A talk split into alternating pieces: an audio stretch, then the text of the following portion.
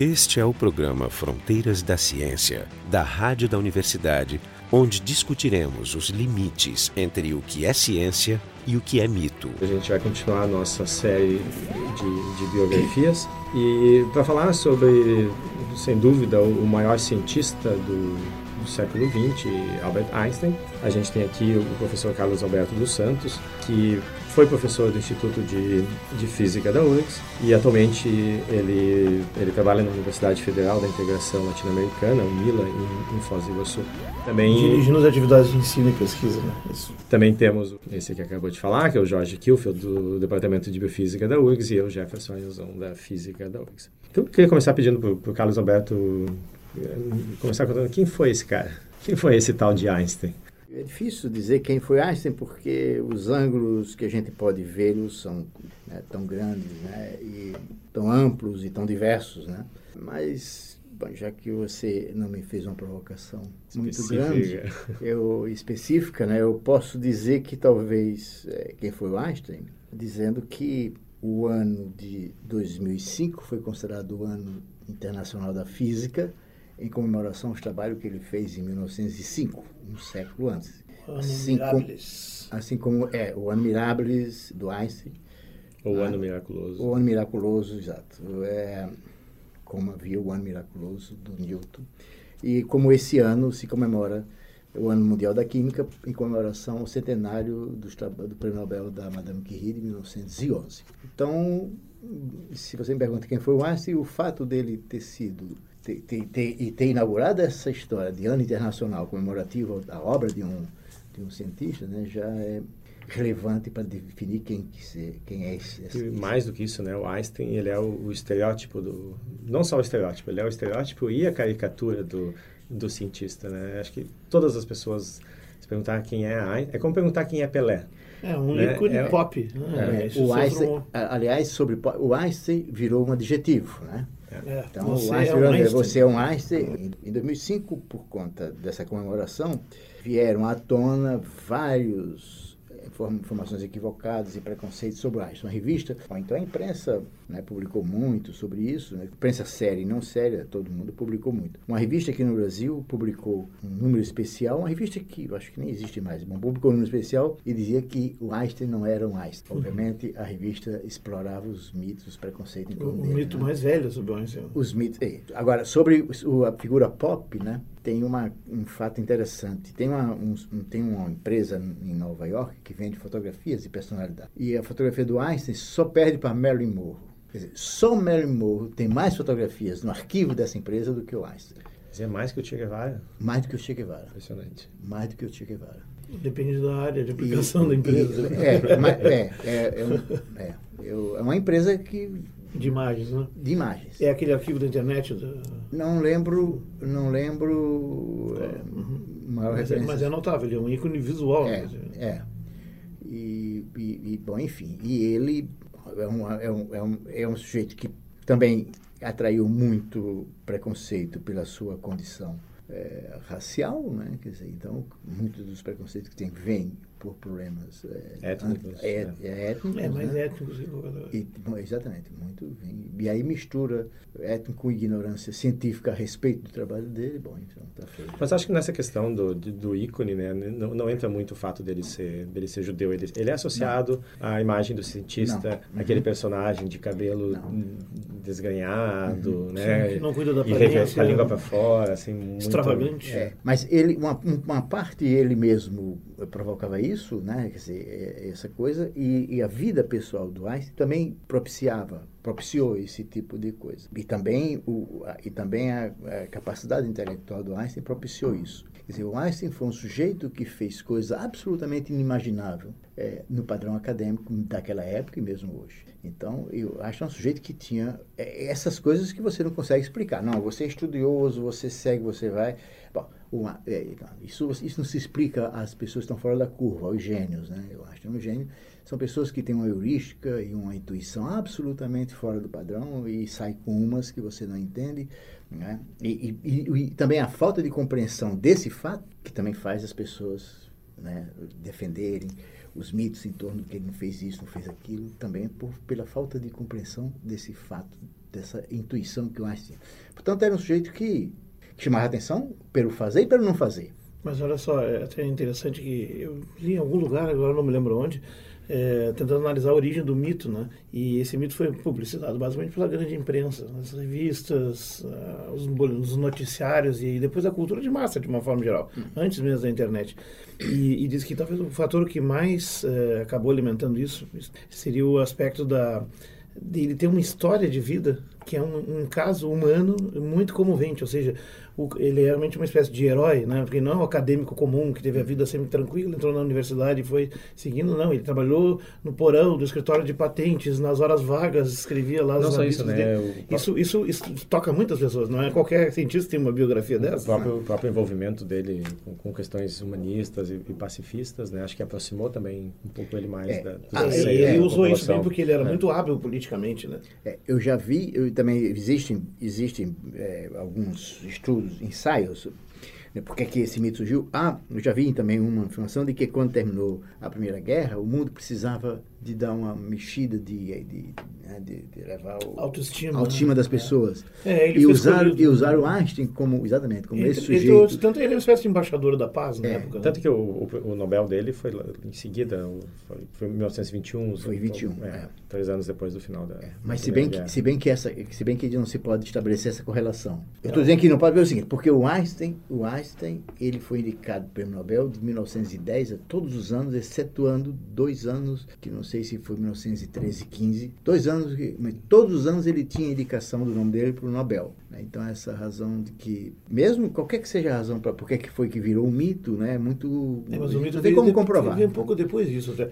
Inclusive, porque eu vi alguém comentando uma vez, um historiador da ciência, que ele que tem uma curva de compreensão progressiva também das ideias de Einstein. Ou seja, Einstein não era compreendido nem pelos físicos na, na, na, década de 10 é início de 20, os anos, os anos 20. 1920 parece que tinha uma dúzia de pessoas que não, é. realmente dominavam e estavam naquela temática. Então, tu não ganha o Nobel com uma população tão restrita. É, tem a questão não só da compreensão, mas a, a questão da aceitação da, Exato, das teorias e da, e, e da validade fundo. delas. Ele estava sacudindo o castelo é. do que o Goethe chamou né, da fortaleza de Newton, né? que é uma fortaleza mesmo, de 300 anos de, de solidez. Não, e na década de 20 não tinha muitas confirmações ainda, né? Foi Exato. 19, a primeira confirmação de fato foi 19. 19 né? é, que, sim, da, da, é, das ideias do Einstein, porque acontece que em 1905 o Einstein publicou cinco trabalhos, digamos, dois, eram, dois estavam ligados à relatividade, mas digamos, quatro linhas de trabalho completamente diferentes. É. Então isso é uma coisa impressionante. Que ganhou o Nobel, e ele ganhou menos ele, notável é, deles talvez. Ele ganhou o Nobel pelo efeito fotoelétrico e não ganhou o Nobel pela relatividade por causa da falta de compreensão. Teve um ano, teve um ano que o comitê, como é o processo de no, do Nobel, né, o comitê pede para um relator, encaminha para um cientista para ler o trabalho, quando a pessoa é indicada por muita gente, ler o trabalho que ele merece o prêmio e a pessoa faz um relato. Teve um ano, não me lembro agora exatamente qual deles, teve um ano que foi um médico que foi fazer o relato do trabalho da relatividade do Einstein. O cara não sabia não. absolutamente nada de relatividade e fez um parecer absolutamente equivocado e não ganhou o Nobel. Ele terminou ganhando pelo, pelo efeito fotoelétrico. Que é irônico, considerando que ele teve tantos problemas com a mecânica quântica depois é, nos anos seguintes. Exatamente. Mas em 1919 foi o grande triunfo, o grande triunfo do Einstein com o eclipse solar. Em terras né? brasileiras e no Ceará né? uhum. e na Ilha de Príncipe, na, na África. Né? Mas o, o, efeito fotoelétrico de 1905, o efeito fotoelétrico é uma coisa, do ponto de vista de história da ciência e de epistemologia da ciência, é um exemplo, é um caso espetacular. Porque o Planck ela propõe a sua constante em 1900, né, numa atitude absolutamente desesperada para explicar a, a, curva da radiação de corpo negro, né, mas o Planck tinha... Planck era, um, era muito conservador, sempre foi muito o conservador. O Planck tentou tudo. Antes, o Planck tentou tudo antes de aceitar Sim, mas, discretização. Isso, mas me lembra a história do Kepler, inclusive, lá brigando com os mitos mais profundos é, dele, é, conservadores. né? é. Mas quando o é. Planck propôs a, a constante dele para explicar, ele achou que aquilo era, não passava de um artefato matemático para ajustar a curva. Quando, em 1905, cinco anos depois, o Einstein propõe a constante de Planck, atribuindo a partícula de luz, que, que 20 anos depois foi denominada de fóton. Né? A, gente hoje, a gente hoje fala na teoria do, do Einstein e logo põe a palavra fóton, não né? tá lá, fóton aparece 20 anos depois. Não está né? no paper. Não, não está aí nem. Bom. Então, mas o fóton, quando ele atribui aquilo lá, o Planck ficou desesperado. Porque o Einstein estava dando vida universal à sua constante, numa outra situação. E não e, mais um artefato matemático. E não mais um artefato matemático, era uma realidade da natureza. Sim, inaugurando o mesmo paradoxo que depois ia da, da, da teoria quântica. Da teoria quântica. Então, um, né? é, então a, nesse, o Millikan também não acreditou. O Millikan ficou 11 anos medindo para provar que o Einstein estava errado, que a equação do efeito fotoelétrico, pela qual o Einstein ganhou o Nobel, estava errada. E então ele passou 20 anos medindo para provar que a medida da questão de Planck pela equação de Einstein estava furada. Ao final de 11 anos, ele obteve a questão de Planck tão precisa que ele mesmo ganhou o Nobel, dois anos depois do Einstein. né?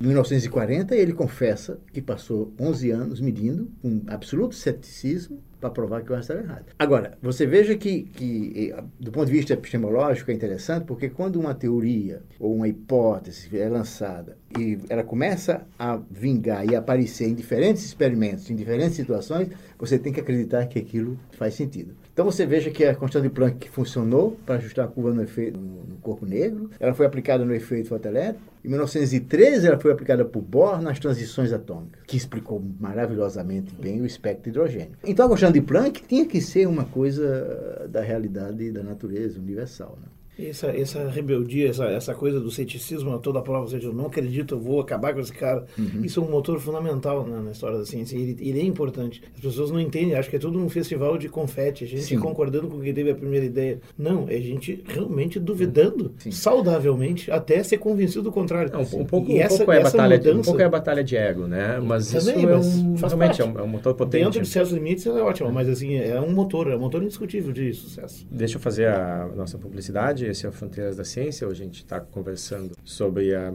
a, biografia do Einstein. Né? Como a gente já disse, Einstein virou sinônimo de de gênio, né? Então, vamos continuar falando. Esse, esses trabalhos que, que o Einstein fez, ele não estava no ambiente acadêmico na época, né? Como é que foi isso? Não, o Einstein ele teve, o Einstein teve muito problema durante toda a sua vida escolar com os professores, né? Então, quando ele foi para a ETH, né, o Instituto Politécnico Zurique. de Zurique, ele ele foi para lá com as maiores esperanças de ter um ambiente é, científico de alto nível, né? Mas ele ele logo foi decepcionado, embora embora a ETH ainda, quer dizer, hoje é muito famosa, do Supremo Nobel, e naquela época vários várias pessoas ilustres da história da ciência davam aula, né? O Einstein relata que as aulas eram sofríveis, né? Os professores, e aí eu estou falando de gente né, da estipe do Minkowski. Então... Que era muito bem, bem tido na época, assim, era muito respeitado. Sim, é um matemático, fiz uma de, de altíssimo Fundamental. Né? Mas, mas então... Um dos co-descobridores. Da... É, e aí o Einstein, eles, eles liam Primeiro, eles não liam a literatura da época. Eles não liam os, os, os, os Helmholtz, por exemplo, não era lido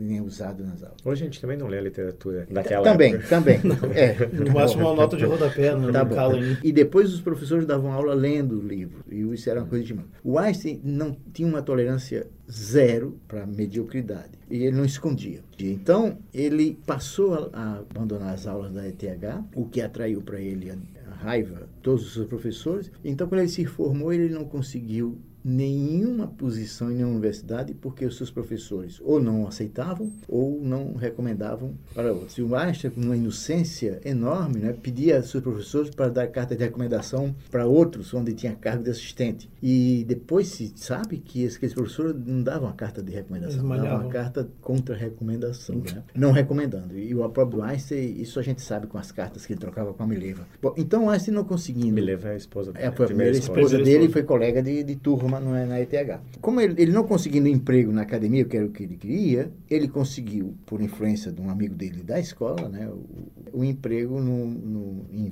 em Berna, né, no escritório de patentes de Berna. Então ele foi trabalhar no escritório de patentes de Berna, analisando patentes, né? Então, e ali foi que ele re, realizou todo o seu trabalho até 1900. Ele só veio o primeiro emprego do Einstein em academia, na universidade, foi em 1908. Então ele ele trabalhou de, 1900, de 1902, quando ele começou no até 1907. É, lembrando que o Einstein nasceu em 1879. 1879. Então, ele, aos 23 anos ele foi para.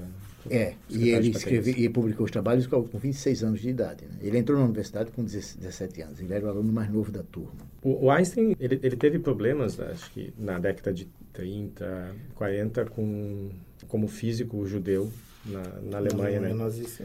Então, como, como é que é essa questão na época? Porque a ciência em geral ela, ela é e, e, deve ser avaliada pelo, pelo seu conteúdo, não pela, pelas características pessoais da pessoa que, que propõe. Mas isso é uma coisa que naquela época não é muito bem compreendida. Então, até que ponto isso pode ser a causa, por exemplo, da, do atraso que a Alemanha teve no, no, no programa nuclear durante a guerra? Porque os Estados Unidos venceu né, uhum. essa, essa corrida, sorte. até por influência do, do próprio Einstein, que escreveu contando, né, avisando que existia essa possibilidade da Alemanha uhum. estar desenvolvendo. Avisando não, pedindo, façam. É, bom, mas né, ninguém tinha evidências concretas de que realmente estavam. É, então é, ele, aventou a possibilidade. E, ele e outros. Né? E aí se, se criou o projeto Manhattan. Né? Então, o quanto a, a, negação de toda essa física, porque a própria validade da física proposta pelo Einstein é negada pelo fato da, da origem uhum. ju, judaica dele. Se pode afirmar isso, que o, esse que a gente, os aliados venceram a guerra por causa do, do antissemitismo?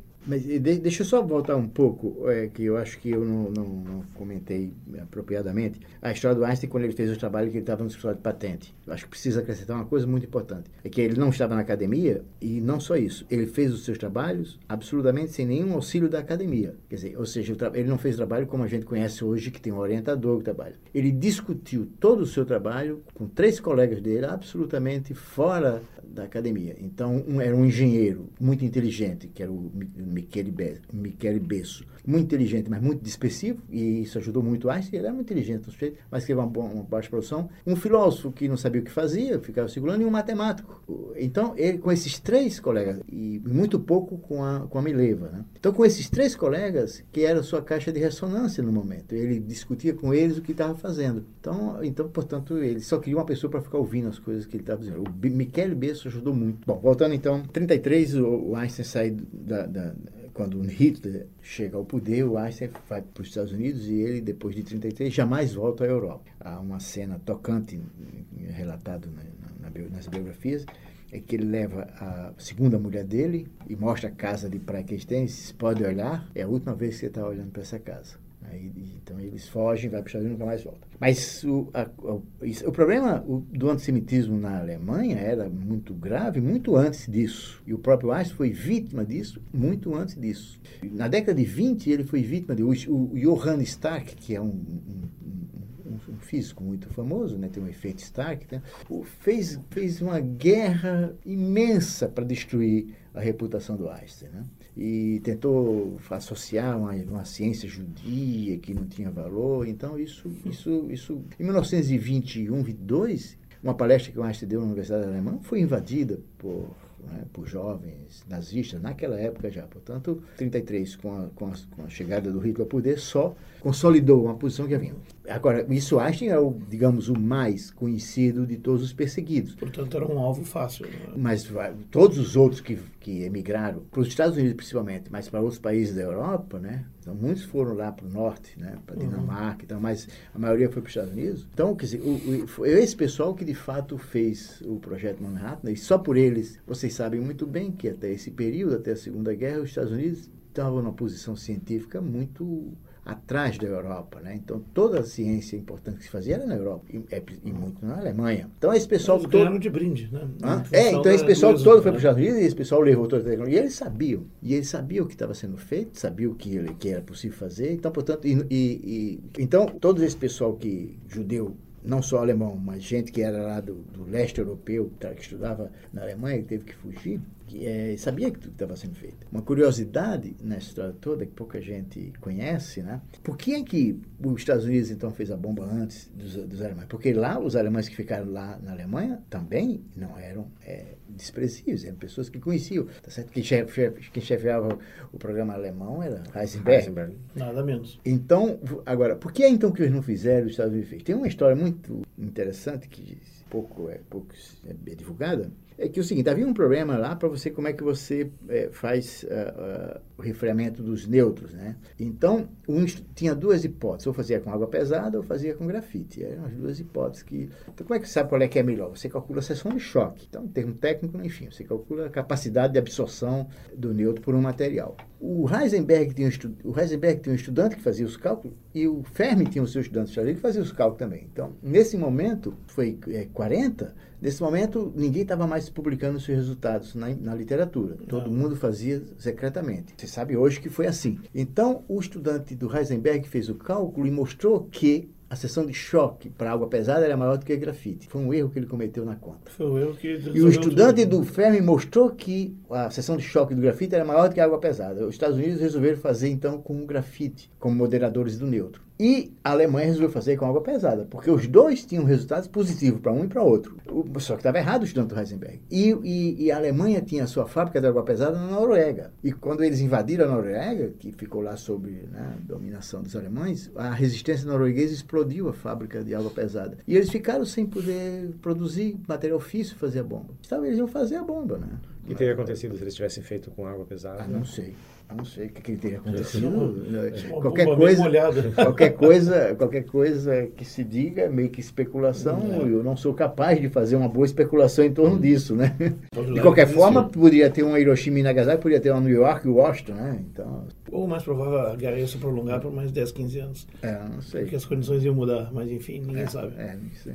Bom, o, o, próprio Einstein ele não se envolveu né, com o projeto Manhattan diretamente, além não, de, de, ter incentivado. Não, o Einstein, o, Einstein, o Einstein, naquele momento, o Einstein foi um sujeito que, que explorou quase todas as áreas da física, praticamente, né? diria que naquela época todas as áreas da física, mas depois dos anos 20 ele se concentrou muito na sua teoria do campo unificado, e ele meio que abandonou mesmo a briga dele com o Niels Bohr a respeito da mecânica quântica, né? Ele ele da briga, mas ele não, não, não investiu muito. Não, né? não investia não. muito. Mas isso é, foi muito usado contra ele até para desconstruir dentro da comunidade física é, a imagem dele. Né? É, mas, mas, foi considerado de um físico que não seguiu o seu tempo, ficou para trás e ele é o excêntrico lá que bota é. a língua para fora. Mas ele estava envolvido na sua na teoria do campo unificado. Então, em, então, na década de 30, o Einstein, aliás, o Einstein, o Rutherford também apresenta uma certa é, falta de, de clareza com relação às possibilidades da energia nuclear. O, em 34 tem uma entrevista à imprensa, uma entrevista coletiva, que o Einstein dá à imprensa em 1934, existe até uma fotografia muito famosa, onde ele diz que é absolutamente idiota quem pensa que se possa fazer um artefato nuclear e possível aproveitar a energia nuclear. 1934.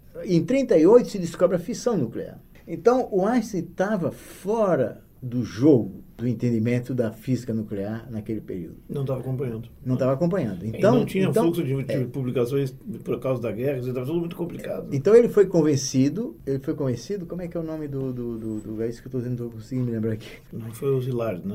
Zilard. Léo Zilard. É, sei, estou com esse nome para dizer agora. Tudo foi feito pelo Zilard. Aliás, o Zilard fez de tudo. É um articulador. Foi, foi todo o articulador, foi perseguido pelo FBI uhum. depois, porque o Zilard, quando percebeu, o Zilard fez de tudo. Ele, fez o começo e tentou fazer e tentou impedir. Segurar os freios e tentou ia impedir. ser usado contra a União Soviética. Exatamente. E, e, e, bom, qualquer que seja, de qualquer forma, o argumento dele era que a bomba não precisava ser, ser usada porque os alemães já tinham se entregue e, e os japoneses podiam ser podiam ser, ser convencidos a parar, né? É, mas, mas, mas, os russos não, né? É, tarde demais, é, nas mãos é, uma demonstração para os russos. Pois é, mas enfim, o, o, o, então foi, foi o Zilá que convenceu Einstein a escrever a carta, as duas cartas, né? Que depois foram apoiados por um monte de físicos importantes tal na época também, né? Hum? Teve, teve, apoio de outros físicos. Ah, muitos, muitos. Era uma espécie de baixo assinado do, do, das maiores... Sim, sim, sim. Mas quando foi para impedir o lançamento da guerra, só meia dúzia de físicos assinaram.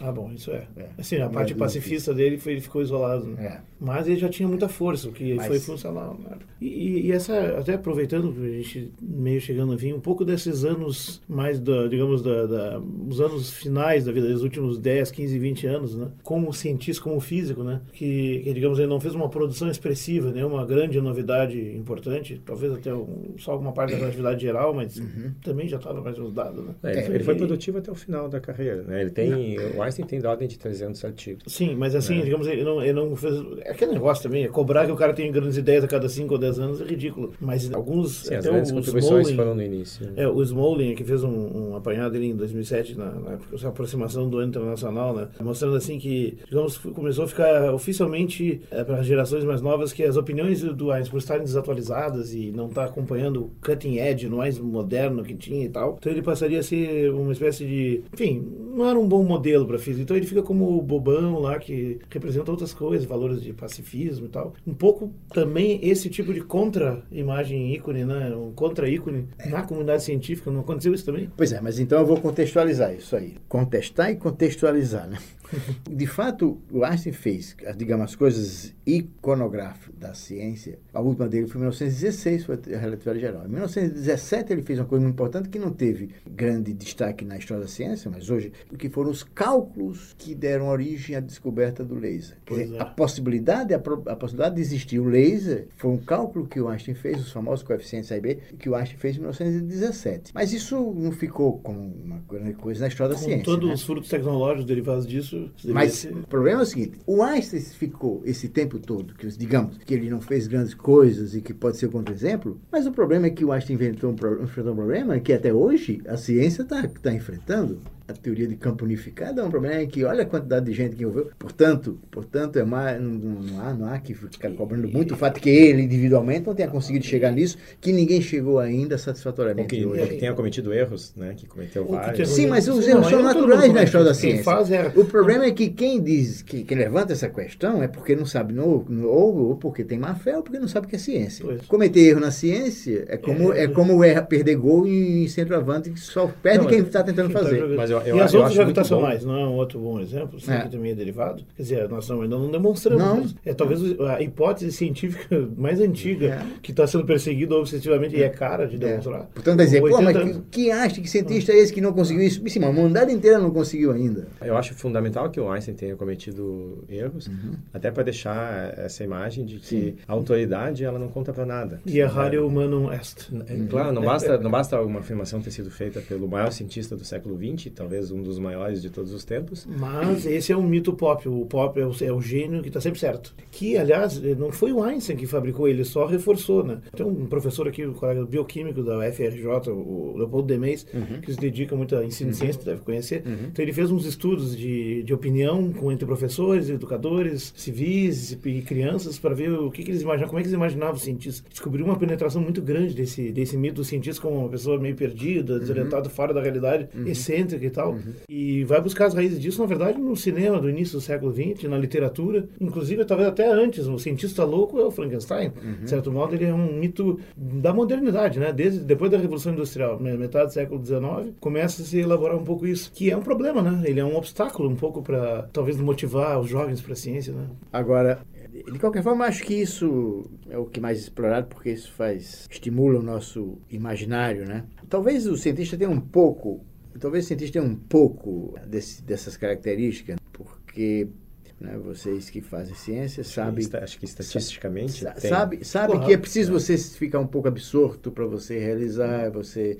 um pouco mais lúdico que o normal, né? Aí, não, e mesmo você precisa você precisa ter um certo afastamento das coisas do cotidiano para você aprofundar muito numa questão, quando você se dedica muito a um problema. Eu imagino que em momentos de vida de cada um que faz ciência tenha esse tipo de coisa. Se a pessoa tem uma intensidade muito grande, com mais frequência ele vai ter esse tipo de comportamento. Agora, Agora, agora não é assim, né? O Einstein também não era, o Einstein também não era uma, um alienado da realidade, né? Claro que não. Ele sabia muito bem. O, o, Einstein tem vários fatos da, história da sua vida, né? Que você percebe claramente que, que eu estou dizendo você que se você quiser ingenuamente pensar que ele, como cientista doido, esse cientista louco, seja o cara alienado da realidade. Ah, né? Ele era um comentarista político respeitado da época. Ele é, era socialista. É, ah, isso. Mas, além disso, coisas, além disso, as coisas práticas ele tem vários exemplos. Tem, por exemplo, ele percebeu com muita antecedência os problemas que ele enfrentaria com o, o sistema, na, com os nazistas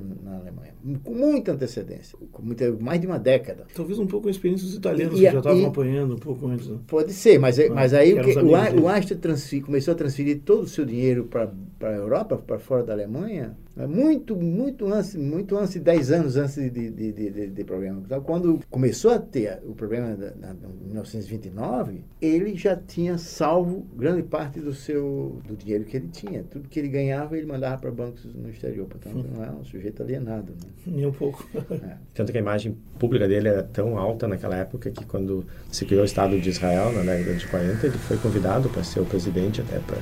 E vários pra... biólogos concordam que ele poderia ter perfeitamente sido, se quisesse. Ah. Capacidade não faltar. Esse foi então o, Fronteiras da Ciência. Hoje falamos sobre brevemente, né, sobre a biografia do, do, Albert Einstein. Aqui tivemos o Carlos Alberto dos Santos, da UNILA, Jorge Kilfield, da Biofísica da URGS, e eu, Jefferson Lenzon, da Física da URGS. Programa Fronteiras da Ciência é um projeto do Instituto de Física da URGS, técnica de Gilson de Césaro e direção técnica de Francisco Guazelli.